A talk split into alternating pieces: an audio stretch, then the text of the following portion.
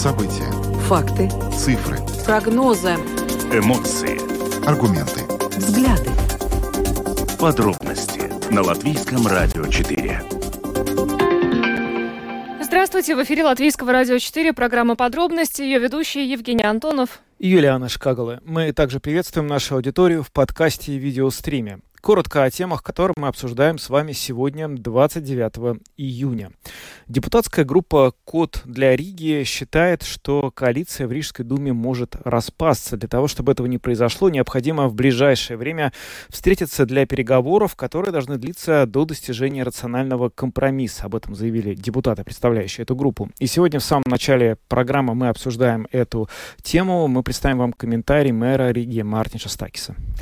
В Юрмале сегодня Сегодня прошел пикет против э, закрытия хоккейной программы. На пикет э, собрались э, и юные хоккеисты, и их родители. Дело в том, что сегодня Юрмальская дума приняла решение закрыть хоккейную программу.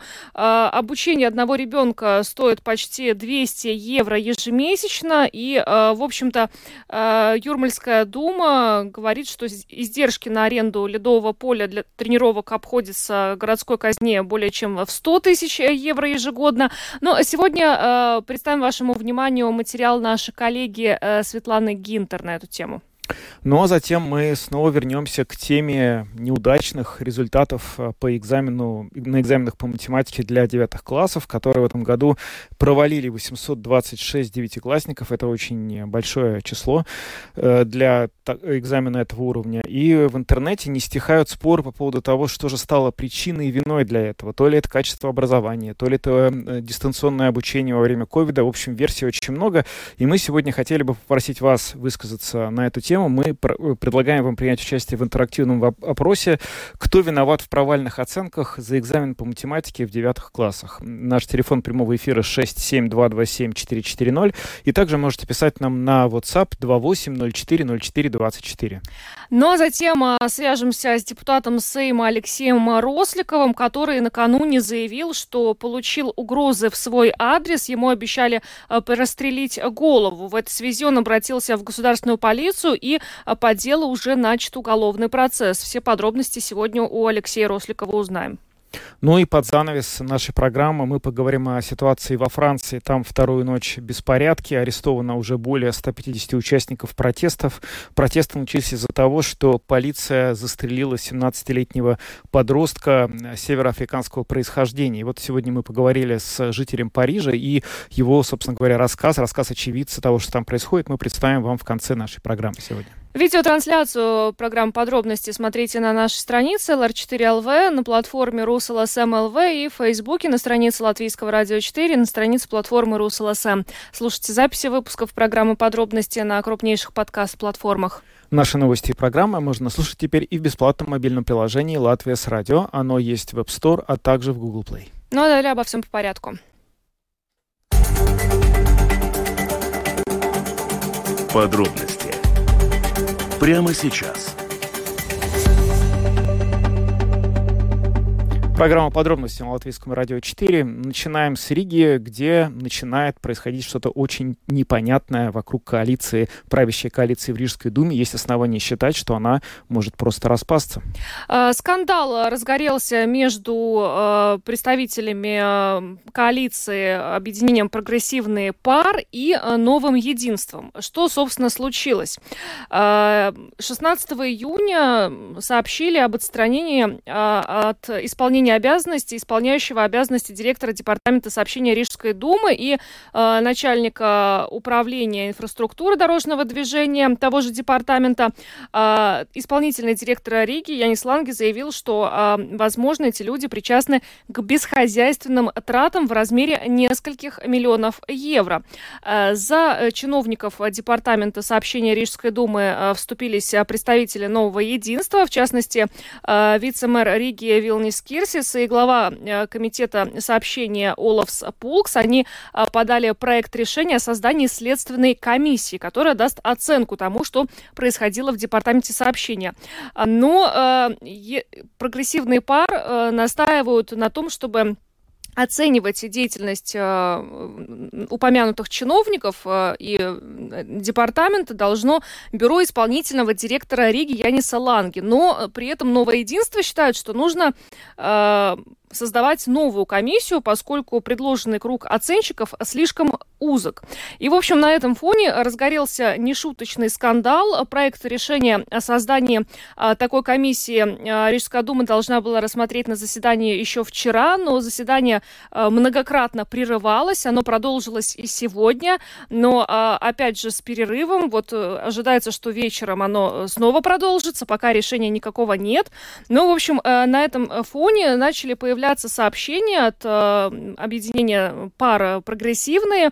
Они обвиняют новое единство в попытке скрыть хищение 7 миллионов евро. Это, собственно, вот то, что по, по, по их информации происходило в департаменте сообщения. И вот буквально перед нашим эфиром появилась информация о том, что КНАП оценит э, заявление э, руководителя фракции «Прогрессивные пары» э, Мартинша Косовича э, о том, что э, новое единство высказывает угрозы сотрудникам Рижской думы. Ну, в общем, вот такой вот скандал. Но все это происходит еще на фоне э, разборок относительно командировок мэра Мартинша Статиса. Э, в общем-то, самая громкая командировка это в Тампере на полуфинал чемпионата мира по хоккею. Ну да, по крайней мере, она это не то, что там было потрачено как-то уж совсем много денег, но именно вот почему-то именно эта командировка стала формальным поводом говорить о том, а вот что это у нас с командировками в Рижской думе. Но вообще надо сказать, что разговоры о том, что в Рижской коалиции тоже может что-то начать меняться после того, как, собственно говоря, пошли разговоры о смене правящей коалиции в Латвии, они уже идут некоторое время тому назад. Но вот э, такое ощущение, что сейчас мы наблюдаем какое-то развитие этого сюжета. Ну и, в общем, конечно, не очень просто на данной стадии понять, до какой, э, в общем, э, каким выводом это все придет. Но вот сегодня комментарий по этому поводу нам дал сам э, Мартин Штакис, мэр Риги. Вот что он сказал. Ваш коллега, вице-мэр Эдвард Сратник, сказал, что разногласия наблюдаются уже давно, э, что принятие, по его словам, единоличных решений, игнорирование партнеров по коалиции усугубляют эти разногласия. Можете ли вы согласиться с тем, что э, сейчас это просто ну, вот та ситуация, которая может стать триггером для э, коалиции, для ее стабильности? Ну, наверняка да. Потому что э, я даже представить не мог, что мы можем действовать сегодня, когда Дална сказал, что Рига самое лучшее самоуправление насчет борьбы с, э, с коррупцией и отлатыба, мы могли бы принять решение, где мы останавливаем, по, по сути, расследование и ставим новые комиссии, которые ну, нет компетенции это делать. Э, я думаю, что это плохой сигнал. Это против тех ценностях и принципов, как мы делали эту коалицию. Поэтому я, конечно, буду смотреть, как закончится сегодня это заседание. Но то, что есть разногласия, я думаю, каждый мог бы видел уже вчера. Но в чем проблема? Почему, почему начались эти разногласия? Ну, из-за того, что э, одна сторона, которая сторона э, пары прогрессива, считает, что если есть хоть маленькие подозрения, что мы теряем деньги, naudas izšķērdēšana и так далее, мы сразу, без э, никаких комментариев, сразу это исследуем и наказываем э, тех, которые за это виновны. И если надо, идем в и так далее. Э, мы очень удивлены той ситуацией, что сейчас мы делаем иначе. Мы, мы э, можем сказать, ищем способа с помощью оппозиции, как это остановить? Ну как это возможно? Это раз. Второе, как я уже говорил, коллеги, которые вот сейчас э, предложены да, на этой новой комиссии, они очень хорошие работники, может быть и самые лучшие, но у них нет такого опыта, а срок остался только две недели. И третье, я думаю, что в будущее нам это будет стоить дорого, если мы не будем стоять за свои принципы, потому что каждый сможет нам сказать, но чем вы отличаетесь?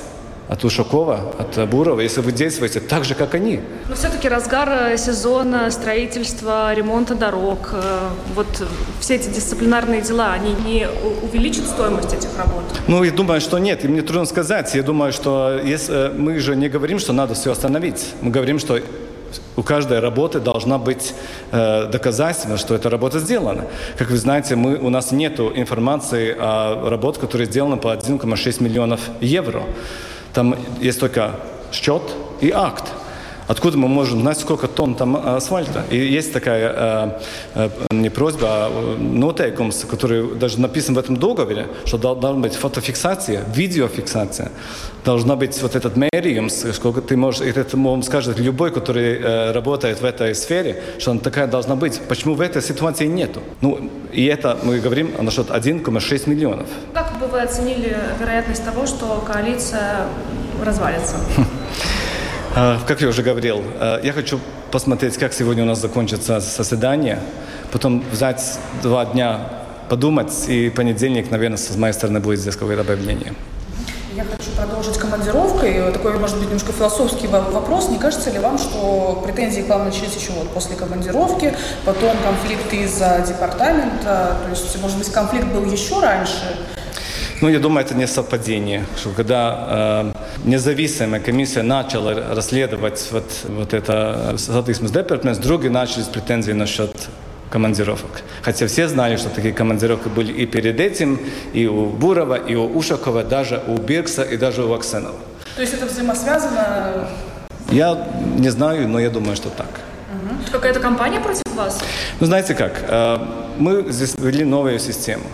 Я думаю, многие зарабатывали и из э, Риgas капитала sabiedrība. Сейчас там политики не, не, политикам нельзя участвовать. Там есть нет, независимые советы э, и э, управления. Директор работает независимо. Я думаю, многое это не нравится. И многие сейчас используют свои лобби и в политике, чтобы поменять эту систему. И, наверное, вдруг почувствовали хороший момент. Касательно командировки тоже согласны, согласны ли вы с тем, что э, это потенциальный конфликт интересов, когда мэр сам подписывает э, свое распоряжение о своей командировке? И если да, то что с этим можно было бы сделать, чтобы изменить? Вот как раз об этом нет споров э, между юристом, потому что командировка – это рабочий дарб pienākums. Это не, не развлечение. И э, pašvaldību likums, моем 17 пункт, очень четко об этом говорит, что у мэра есть возможность, и он должен, должен подписать вот такие. А, так что об этом, я думаю, речь нету. Здесь речь идет больше о том, когда, как и как надо это рассмотреть в финансовой э, комитете. А это написано на нашем ноликумсе так непонятно. Поэтому система до этого не работала. Я говорил своим коллегам, которые работали, когда эту систему, э, когда это написали в Nolicums, ну, у них версия была, что это было специально так написано, чтобы не надо было идти и э, это рассмотреть. Но чтобы не было никаких недоразумений или, как, не знаю, подозрений, что что-то мы здесь скрываем. Поэтому 6 июля будет специальный комитет, где мы будем только об этом говорить. Каждому можно будет задавать вопросы и узнать, что мы там делали, почему и сколько это стоило. Мартинш Статис, э, мэра Риги, прокомментировал нам э, всю ту ситуацию, которая в Рижской думе сложилась. Но вот по поводу командировок он сегодня привел э, некоторые данные и бумаги на пресс-конференции показал. Вот порядок, при, который, при котором мэр Риги сам принимает решение об отправке себя в командировку, не новый. Он действовал еще в прошлом созыве Рижской думы, и он показывал документы, ну, связанные, например, с командировкой Андреса Америкса, который также подписывал вот свои эти документы. И также он э, сказал, что э, в среднем стоимость одной э, командировки статиса это примерно 900 евро, тогда как, по его словам, одна только командировка Нила Ушакова в Москву обходилась в 10 тысяч евро. Ну вот такие данные были приведены. Но Посмотрим, чем закончится сегодняшнее заседание Рижской думы. И самый главный вопрос, с каким же заявлением Мартин Штатис выступит в понедельник. Вот то, о чем он сказал. Потому что сегодня на пресс-конференции у него спросили, допускаете ли вы, что вы э, ну, заявите о своей отставке. Он не ответил на этот вопрос. Он сказал, что ему нужно два дня подумать и выступить потом с каким-то заявлением. Не знаю, чем это все закончится. Абсолютно непонятно, но можно сделать такой вывод, что сегодня результаты этого заседания как-то прояснят, по крайней мере, в какую сторону двигаются события. И в понедельник мы уже к этой теме будем возвращаться в любом случае, потому что либо коалиция останется и продолжит свое существование, будет пон... надо будет разобраться, как это возможно. Если нет, ну, будем заниматься и разбираться, в каком виде коалиция может продолжать работать дальше и кто будет руководить Ригой.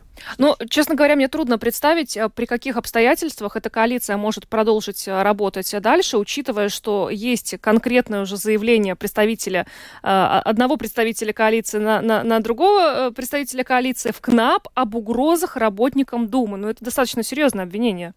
Как это они после этого будут серьезно. работать, я не ну, знаю. Это другой вопрос. Это другой. Посмотрим. В общем, будем следить за этой ситуацией. Э, как бы политические страсти кипят не только в большой латвийской политике в парламенте и в правящей коалиции всей Латвии, но и в городе Рига. Это взаимосвязанное событие, как считают многие. Будем следить за этой ситуацией. А пока переходим к следующей теме. Самые важные темы дня. Подробности –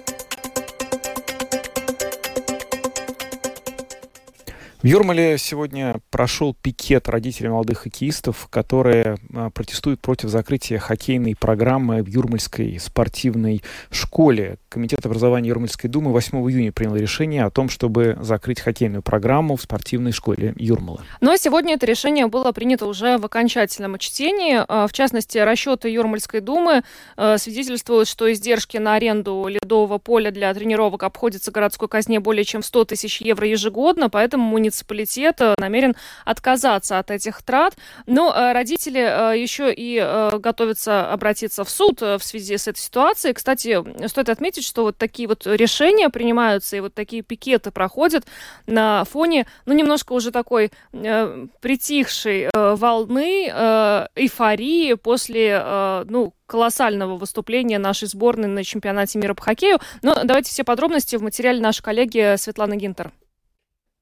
На фоне недавнего весьма успешного выступления Латвии на чемпионате мира по хоккею, решение закрыть в Юрмальской спортшколе хоккейную программу как менее успешную выглядит странно, говорят родители юных хоккеистов. Председатель Совета родителей учеников хоккейного отделения школы Норманд Сикора говорит, пикет – мера вынужденная. На компромиссы Юрмальская дума не идет. У нас были три команды где-то 57 ребят. И не все они даже юрмалские. Мы там боремся за мелких, потому что третья команда была взрослые, и, по-моему, они уже разошлись. Но где-то 30-35 мелких это касается. У нас в Пиньки, где мы тренировались, а, в Inbox hall е, это 15 минут от майорской школы. И это было очень-очень хорошее место. У нас даже, даже не надо холл в Юрмале. У нас есть в Пиньки этот Inbox hall. Компромиссы придумать чтобы все это можно продолжать, потому что у нас э, очень хорошая команда, очень классные тренеры. Они там э, все ребята 4-5 лет уже вместе. Как мы, мы видим, что дети как команда вырастают. И поэтому мы предлагали 100 евро платить самыми, это где-то половина. И предлагаю, что мы можем на этих условиях Э, продолжать здесь. И они даже не захотели с нами разговаривать об этом. Нет вообще никакой коммуникации между Думой и родителями. Они вообще с нами не, не разговаривают. Но если пикет не поможет, э, каким мерам вы еще готовы прибегнуть? Готовы идти в суд. Адвокат все документы оформляет, потому что маленькие дети и их интересы здесь, так что мы можем идти в суд. Это Юновская дума, коммуникации вообще нет. Родители сами хотят половину платить, потом все расходы были, были бы поменьше. Представитель Юрмальской думы Занны Лейте рассказала Домской площади, что с 31 августа две программы Юрмальской спортивной школы, хоккейная и по фигурному катанию, действительно планируется закрыть. А ученикам, которые там учились в 2022-2023 году, планируется выделить финансовую помощь в размере 50 евро в месяц для продолжения занятий в других самоуправлениях. Этот вопрос включен в повестку дня заседания Думы. Правда, софинансирование по проекту будет доступно лишь тем, кто задекларирован в Юрмале. Зачем же вообще понадобилось закрывать хоккейное отделение в спортшколе? Зана Лейте поясняет. Hokeja plānot slēgt primāri divu iemeslu dēļ. Хоккейную программу планируется закрыть по двум причинам, которые связаны между собой. Первое, в Юрмале нет ледового холла, предназначенного для тренировок учеников спортивной школы, а потому затраты на обучение хоккеистов гораздо выше по сравнению с затратами на подготовку других спортсменов. Это связано с тем, что приходится финансировать аренду спортивных холлов в других самоуправлениях, при том, что лишь 35 учащихся хоккей хоккейной программы живут в Юрмале, остальные ученики из других самоуправлений.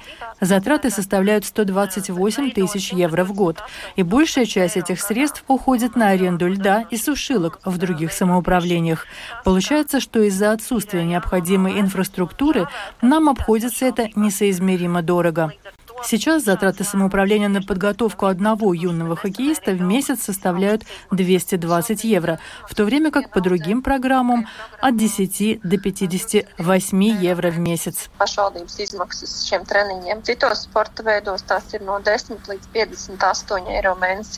Представитель Юрмальской думы не считает закрытие хоккейной программы трагедией, поскольку в ближайшей доступности от Юрмалы есть четыре ледовых холла.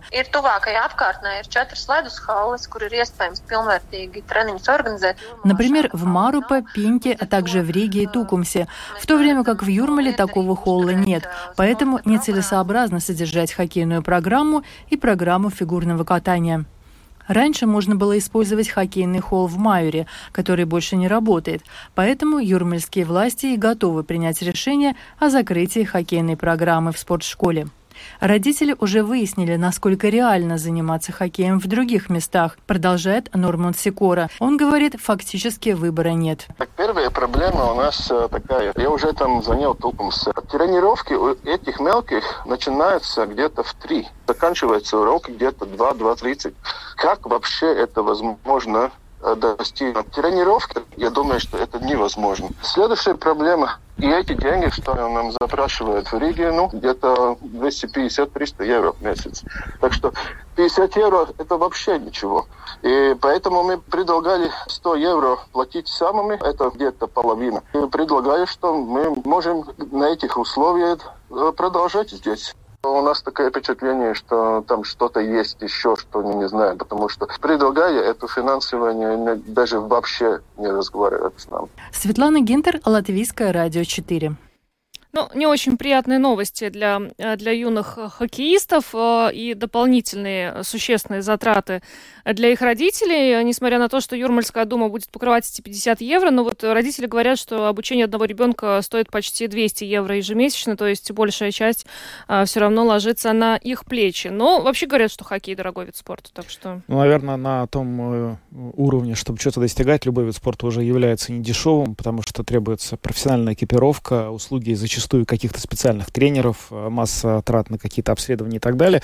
Но здесь, конечно, очень сложно разобраться, опять же, не будучи специалистом по тому, как растятся хоккейные таланты. Это вот, не знаю, в Канаде был бы у нас сейчас какой-то эксперт, мы могли бы поговорить, как у них там вырастает такое количество хоккеистов.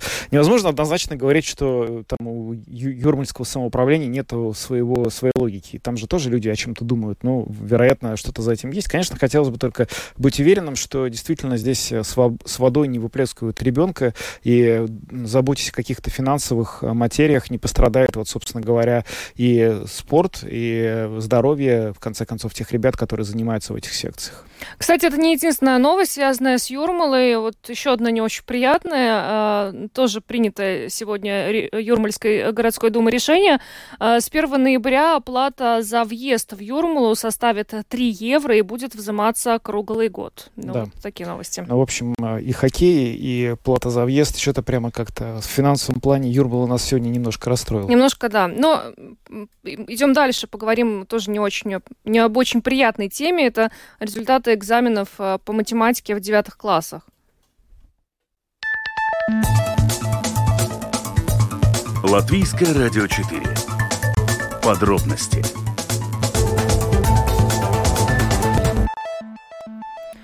826 девятиклассников э, провалили экзамен по математике. Это получается, что хуже всего сдали именно математику. Лучше всего, кстати, английский язык. Э, и, э, в общем, сейчас очень такие большие дискуссии на эту тему, что, собственно, стало причиной. То ли долгая пандемия COVID-19, из-за которой школьники длительное время обучались дома, удаленно, то ли это проблема каких-то регионов региональных э, школ и уровня образования там, то ли это проблема учителей, то ли самих учеников. В общем, сегодня мы эту тему решили обсудить с вами. Да, мы предлагаем вам принять участие в нашем опросе. Мы ждем ваших звонков. Э, тема звучит так. Кто виноват в провальных оценках за экзамен по математике в девятых классах? Телефон прямого эфира 67227-440. И у нас есть WhatsApp. Туда, пожалуйста, только пишите 2804-0424. Ну вот я зачитаю одно из сообщений, которое пришло на WhatsApp. Однозначно, метод нынешнего преподавания хромает. У ребенка 83% только благодаря репетитору. 60 евро за одно занятие это обходилось. Но тоже как бы финансовая математика довольно прискорбная. Если для того, чтобы ребенок получил 83%, нужно 60 евро за занятие платить. Ну, послушаем другие точки зрения. Э, здравствуйте, говорите, пожалуйста.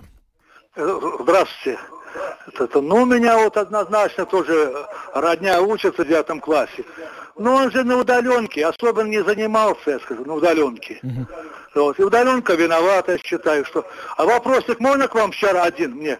Где можно сдать пятилитровые бутылочки от воды? Вот О, пятилитровые? Вы говорили, целый ну, это, Хороший вопрос. Это сложно. Вы знаете, это сложный вопрос. Не за такой степени мы, спасибо, ну, ориентируемся. Про бутылки да. пятилитровые, это нужно вот в контейнеры специальные для пластика. То только туда. Ароматы их не принимают и не будут принимать, мы уже спрашивали. Да, но, видимо, надеялся человек, что можно какие-то деньги за это получить. Ну, наверное, нельзя. Скорее нельзя, да.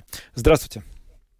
Добрый день. Добрый. Вы знаете, когда только собирались переводить школы все на латышский язык, mm. был ли разговор, не разговоры, а эксперты говорили, что математика, физика это очень сложные предметы. И если, например, преподаватель русскоязычный, ему очень трудно будет на латышском языке это все детям объяснять. Mm. И если преподаватель латышскоязычный, например, то он должен знать очень хорошо русский язык, чтобы объяснить детям, как это все понимать. Вот из-за этого и получается такое. Ну да, я, ваша точка зрения понятна, но вроде оценки не только вот у учеников так называемых школ нацменьшинств плохие по математике, но и у учеников латышских школ, поэтому, возможно, дело не только в этом или не столько даже в этом. Кстати, с латышским языком-то проблем нет. Да, его очень высоко сдали. Да, здравствуйте, говорите, пожалуйста. Добрый день. Мне кажется, что все начинается с первого класса. Надо хорошо учить математику с первого класса, а потом постепенно и никого не освобождать от математики. Когда я училась, у нас даже черчение было, а теперь люди вообще не знают, что это такое. Угу, да. И все начинается с учителя и со школы. Спасибо, Спасибо вам за звонок. Так, э, есть еще несколько звонков. Здравствуйте, говорите, пожалуйста. Добрый день, ребята. Виктор. Ваш вопрос был абсолютно конкретный. Чья так. вина? Угу. Я убежден, абсолютно полная вина государственной, государственной машины. Угу. Почему? Потому что долгие годы приоритет был у гуманитарных наук, нужны были юристы, экономисты, финансисты.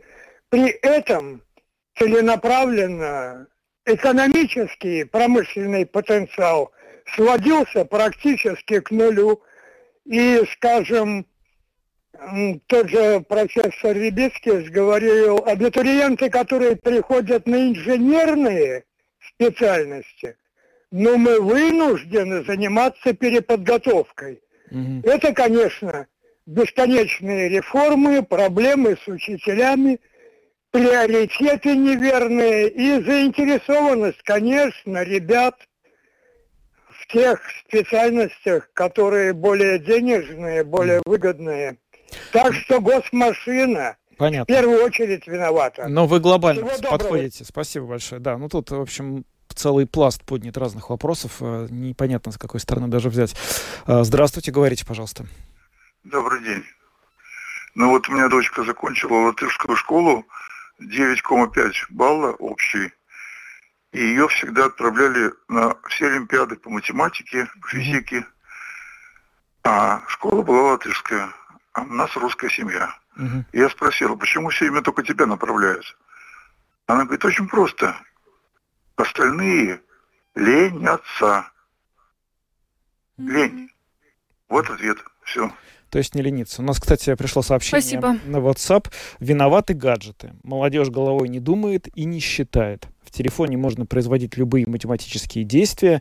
Уверен, что из таблицы умножения наизусть у девятиклассников проблема. Такая вот ну, грустная Ага. Давайте мы сейчас примем, наверное, последний звонок и будем переходить э, к нашей следующей теме. Э, здравствуйте, говорите, пожалуйста. Добрый день. Я думаю, что я просто продолжу общую, гнуть общую линию. Ну, вот как а, следствие того, что государство не дорабатывает, соответственно, пропадает и интерес.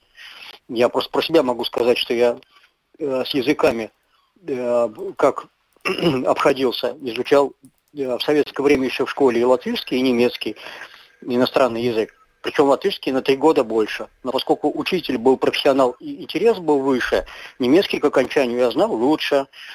А, что касается математики, маленькая история. Работал вместе э, в некой э, фирме, которая продавала бухгалтерское программное обеспечение. Вместе с парнем, ну уж простит он меня, надеюсь, молодой, наверное, еще э, там же работает или делает свою карьеру. Ну, просто веселая история. Он был студентом тогда, по специальности, связанной с программированием. И э, он как-то споткнулся о формулу расчета э, налога на добавленную стоимость. Нужно было пересчитать э, из одной формы в другую. Ви, э, он ходил вокруг Дмитрий, можно, пожалуйста, чуть, чуть ближе? Да, вы очень... Да. Угу, Не мог ничего сделать. Угу. Задачка четвертого класса. Понятно. Печально. Спасибо вам большое за ваш звонок. Э, и спасибо всем, кто принял участие активное в нашем сегодняшнем опросе. С математикой что-то надо делать. Будем надеяться, что Министерство образования, директоры школ, преподаватели найдут э, как главную причину, выделят в том, что произошло, и, возможно, как-то смогут это исправить, по крайней мере, для учеников следующего года. Ну а мы идем дальше. Самые актуальные темы дня Подробности. Поговорим немножко о ситуации, которая сложилась а, вокруг депутата Сейма Алексея Росликова. Дело в том, что он сообщил в полицию о том, что ему угрожает убийством в Фейсбуке, и полиция по этому поводу начала официальную проверку. А, Алексей Росликов, а, депутат Сейма, председатель парламентской фракции стабильности, сейчас с нами на видеосвязи. Алексей, добрый вечер. Добрый вечер, студия. Скажите, ну вот вы вчера э, ну, сообщили о том, что э, вам угрожают. Это первый такой случай? Ну, слава богу, на данный момент, как вы видите, в бункере не нахожусь, поэтому, в принципе, чувствую, что, наверное, наши органы смогут постоять за мою безопасность, но если мы возвращаемся к вашему вопросу, то нет угрозы я получаю абсолютно регулярно на протяжении уже последнего года. Просто сейчас, на данный момент, ситуация в стране уже дошла до такого состояния, когда люди, которые эти угрозы раздают, они больше не скрывают ни свое лицо, ни свое имя и фамилию. Теперь они это делают абсолютно открыто. И последняя угроза, она уже просто, ну вот, э, чашу моих э, весов терпения уже просто перегнула. Потому что напрямую угрожать мне, что я буду ликвидирован двумя выстрелами в голову, и на предложение все-таки одуматься и э, вспомнить, что у нас есть уголовный закон, который все-таки может настигнуть и покарать, мне предложили, что можно произвести три пули для того, чтобы я был ну, полностью уверен а, в том, что его намерения абсолютно серьезные. И еще раз а, повторюсь, а, полиция в этот же момент была проинформирована. Она всячески отписывалась и, простите за выражение, отбрыкивалась от этой ситуации. Это показывает, что общая сейчас политическая тенденция, которая происходит в стране, она направлена на то, чтобы вот эти вот случаи не то, что происходили, а то, чтобы они продолжали происходить и росли. Только после того, когда лично главный прокурор вмешался в этот вопрос, внутренняя служба контроля, внутренняя служба контроля э, полиции и сама полиция начали шевелиться, возбудили уголовное дело и начали работать по этому вопросу. А, ну, я не знаю, насколько можно об этом говорить, но что это за персонаж, который выступил с такими угрозами? Насколько это известный для вас человек? И что вообще были за обстоятельства, в которых он, вот, собственно, э, выступил с такой угрозой, два выстрела в голову? Слава богу, этого человека лично я не знаю, видел его первый раз только вот в социальных сетях. Был митинг 27 числа, который состоялся возле памятника свободы. Мы вышли туда и выставили абсолютную информацию о том, что там происходило. И этот человек на фоне этого митинга обратился ко мне с предложением, что вот чтобы избежать в дальнейшем подобных событий, у него есть предложение, как э, решить это. Ну, соответственно, двумя выстрелами в голову. Вот и все, все абсолютно элементарно. Поэтому, знаете, я не хотел э, тянуть в эту сторону, там немножко попахивает, конечно, и этнической ненавистью и так далее. Mm-hmm. Но планируете ли вы теперь как-то, повлияет ли вообще вся эта ситуация как-то на вашу политическую деятельность? Ну, может быть, на э, градус э, политических высказываний?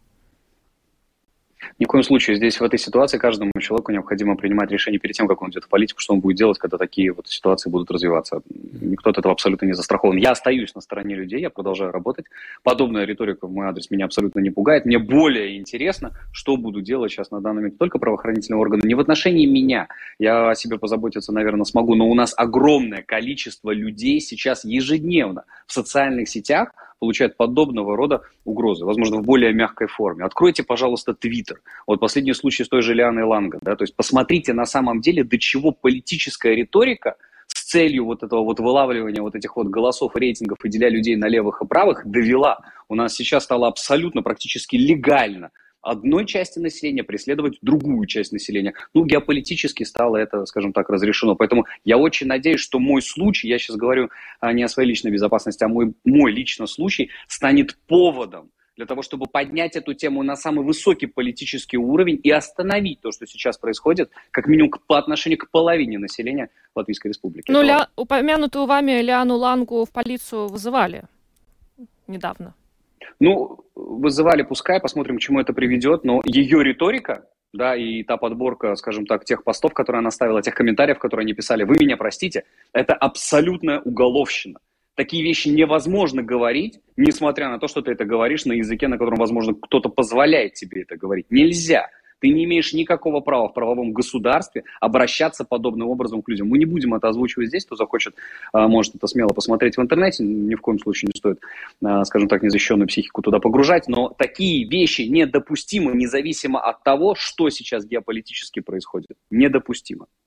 Алексей, а как будет теперь э, двигаться вот эта ситуация с точки зрения юридической? Вот полиция начала накануне, я понимаю, так какую-то официальную проверку. Каков там дальше регламент рассмотрения всего этого? Сколько у них дней должен быть до момента официального возбуждения дела? Или как, что будет дальше происходить?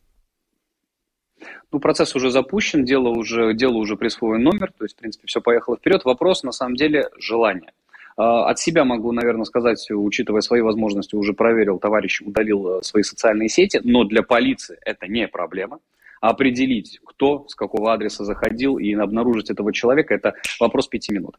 Вопрос, захотят ли они это сделать. Потому что пресс-релиз о том, что, наконец, за свои слова направленные против другого человека, нужно будет отвечать, ни одно латвийское СМИ не взяло на заметку и не опубликовало. Спасибо вам и спасибо еще нескольким русскоговорящим порталам, которые решили анонсировать эту ситуацию. Остальные промолчали.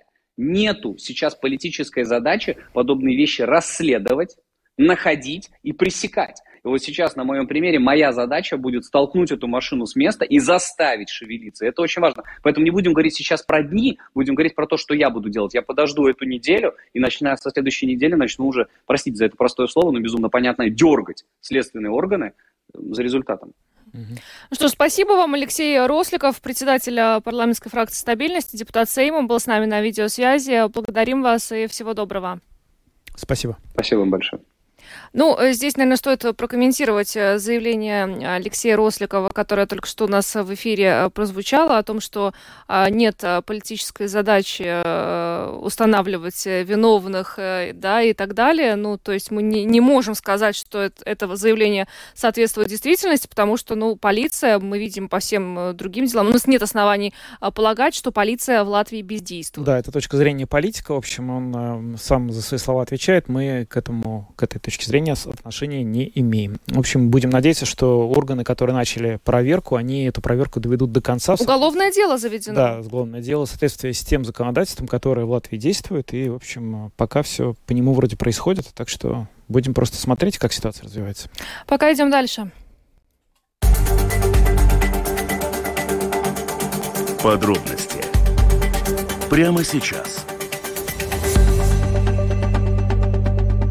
Перемещаемся во Францию, в Париж и в некоторые другие города. Там вторая ночь уже проходит очень бурно. Протесты. Протесты начались после того, как 17-летний подросток, э, по предположительно он был алжирец по происхождению, его остановил полицейский патруль. Э, он был за рулем автомобиля «Мерседес» за нарушение правил. Что после этого произошло, неизвестно до сих пор, но его полиция застрелила. В общем, э, сначала полиция говорила, что этот молодой человек пытался их сбить. Потом появилось видео, из которого стало понятно, что, по крайней мере, никаких очевидных попыток сбить на машине он не предпринимал. В общем, на этом фоне довольно хрупкий вот этот вот э, межэтнический баланс, который держится в, во Франции, снова нарушен. И снова там жгут машины, бьют э, стекла и витрины в магазинах. И, в общем, происходит э, не пойми что. Сегодня специальное заседание правительства провел президент Эммануэль Макрон по этому поводу. И более 40 тысяч полицейских в эту ночь будет охранять порядок Франции, французских жителей, чтобы просто вот этот вот, э, ну, э, эти акции вандализма не захлестнули вообще уже всю страну и не стали угрожать жизни простых вот э, французов. Сегодня о том, что происходит во Франции, как вообще получилось так, что этот человек, молодой человек алжирского происхождения был убит, мы поговорили с жителем Парижа Дмитрием Черняком. Вот что он нам рассказал. Что случилось? Ну, полицейские дорожно остановили э, подростка, вот, и э, попросили его остановиться, вот. Он по какой-то пока непонятной причине отказался, э, начал уезжать. Они ему угрожали пистолетом, что, в принципе, довольно редко во Франции. Ну, то есть полицейские во Франции довольно редко достают оружие в таких ситуациях. Вот. И, ну, полицейский просто вот в него выстрелил с очень близкого расстояния. Вот. И э, на самом деле, э, если, я, если я правильно понимаю, скандал начался, потому что э, сначала полиция э, заявила, что, ну, что водитель просто там, не остановился, начал уезжать, что полицейские были в опасности и так далее, и так далее. А потом выяснилось, что кто-то это просто снял на камеру, и что на самом деле все происходило совсем не так. Ну и понятно, да, и народ как-то без понимания к этому отнесся. Uh-huh. Вот, и понятно, есть еще в этой истории социальный элемент, что, понятно, подросток был э, арабского происхождения и так далее, и поэтому все это как бы еще э, да, в этом всем есть вот история там как бы расизм в полиции и так далее, и так далее. Потому что вообще, в принципе, во Франции довольно редко, когда такие инциденты довольно редко случаются, вот, но при этом каждый раз вот это такие истории получаются. Вот. Но, в принципе, это уже не первый раз. Есть какое-то объяснение, почему, собственно, полицейский повел себя так? Э, что вообще могло послужить? Э, Я я смотрел видео, у меня как-то, у меня особого понимания нет, ну, может быть, просто там, я не знаю. Пока я, не видел никакой конкретной информации, почему так вышло, может, там понервничал, может быть, не знаю, может быть, вот, ну, mm-hmm. то есть пока у меня вот, ну, как бы, особого понимания нет, почему так вышло, тем более ситуация, в общем, не выглядела особо опасной. Там, понятно, на видео не видно, что там происходило в машине, там, кто что кому говорил, что было. Вот. Но да, выглядит все довольно некрасиво, но тем более, если учитывать, что как бы там просто как бы он выстрелил ну, как бы с, примерно там с одного метра сколько. Вот. Что там с протестами происходит? Насколько масштабные выступления начались и где они проходят вообще? Как это все выглядит? Um, ну, такие ситуации уже бывали во Франции. В общем, все особо, ну, все как бы предсказуемо. То есть um, Э, кажется, первые инциденты начались э, э, в пригороде, собственно, где жил этот юноша, вот, то есть в Нантере, вокруг Парижа. Ну, а потом, да, все это распространилось более-менее по всей Франции, и,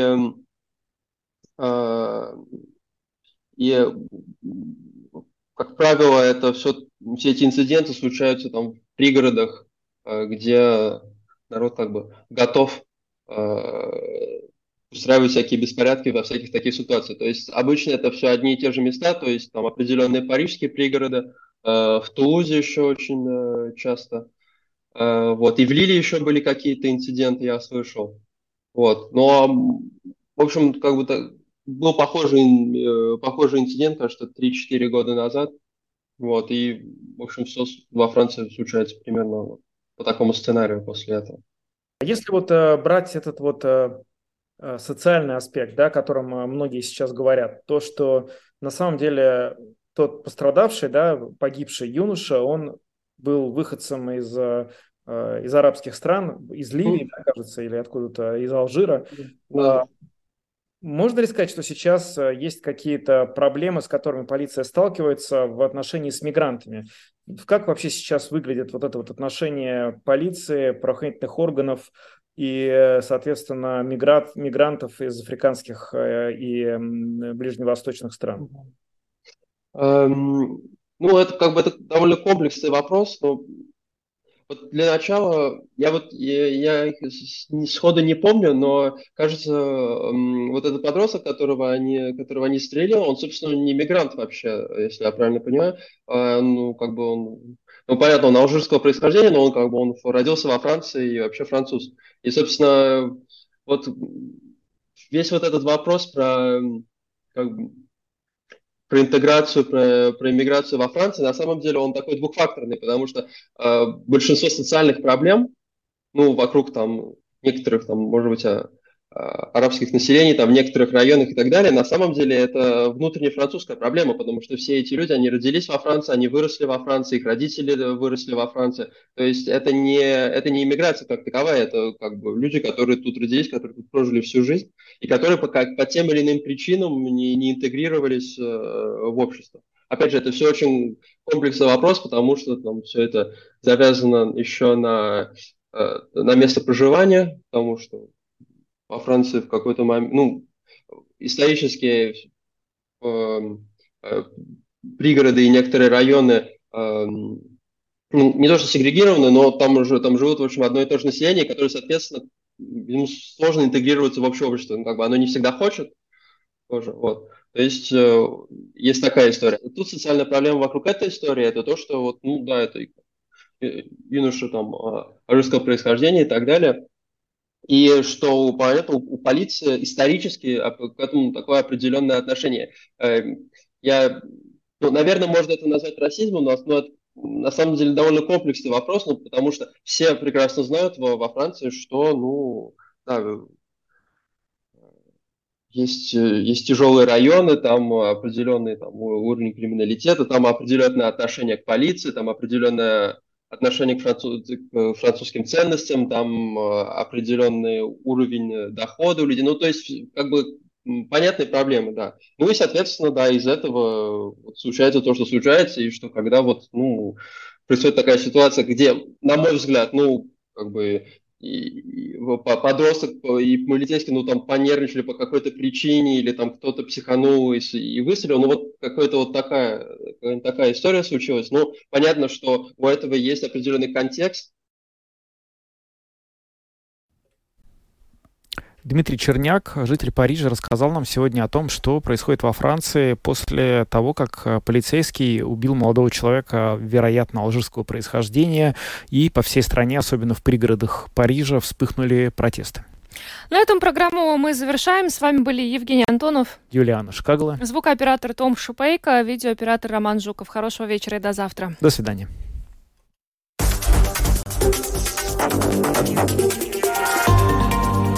Латвийское радио 4. Подробности по будням.